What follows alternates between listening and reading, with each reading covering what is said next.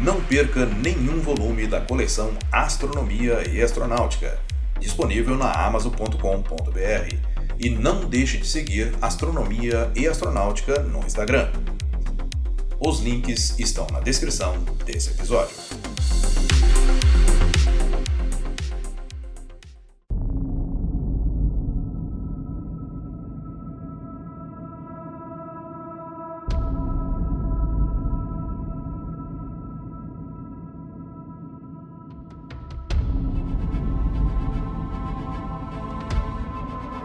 No episódio anterior, ouvimos que Galileu passou pelo seu primeiro interrogatório.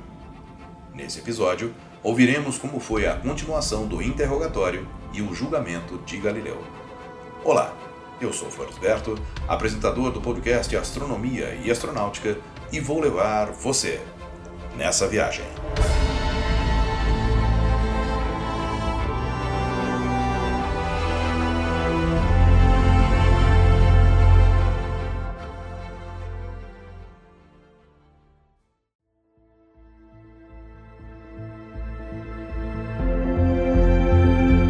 Depois de cinco dias em seu quarto e um repouso prolongado, Galileu teve um enorme alívio físico, principalmente por constatar que não precisaria enfrentar a câmara de torturas.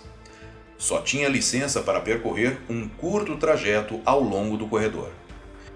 Firenzuola veio visitá-lo com a notícia oficial de que o Santo Ofício encarregou três técnicos de decidir se o seu livro transgredia a injuração que o seu autor recebera há 17 anos.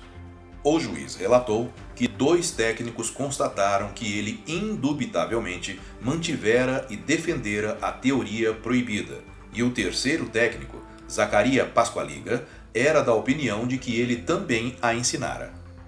Ao ouvir essa informação, Galileu perguntou qual seria seu castigo, e o juiz disse que, mesmo que soubesse, não poderia revelar, mas que ele deveria ter consciência da gravidade do crime e que provavelmente o seu castigo seria severo. O juiz foi embora e deixou Galileu com a terrível ideia do castigo severo.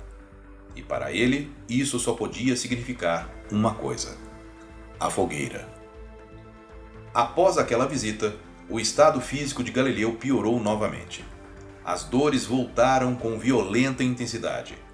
O juiz voltou a visitá-lo, informando que assim que se recuperasse, poderia voltar para a embaixada, mas teria uma condição, e Galileu disse que aceitaria qualquer condição. O juiz então disse que ele deveria dar uma prova de total e completo arrependimento, e Galileu concordou. Depois de uma semana, chamou Firenzuola pedindo para ser recebido pelo Santo Ofício para fazer uma declaração de arrependimento.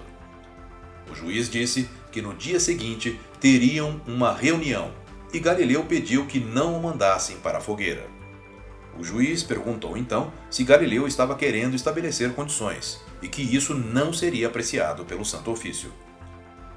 De manhã, Galileu foi levado à presença dos juízes e começou a fazer sua declaração de arrependimento ele negara a verdade e espizinhar a ciência, esperando ao menos uma aprovação dos juízes.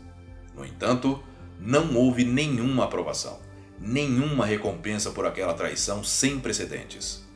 Galileu voltou-se para a porta e começou a chorar. Ele pediu por piedade, implorando para não ser queimado vivo. Firenzuola disse que essa nova declaração iria ser acrescentada ao documento que conversaria com o Papa e que poderia voltar à embaixada. Galileu respirou aliviado. O juiz disse que logo haveria outra audiência e que receberia a ordem em oito dias para submeter sua defesa ao Santo Ofício. No próximo episódio, a última parte do julgamento de Galileu. Não perca! Eu sou Floresberto, produzi e apresentei esse podcast Astronomia e Astronáutica. Até a próxima viagem.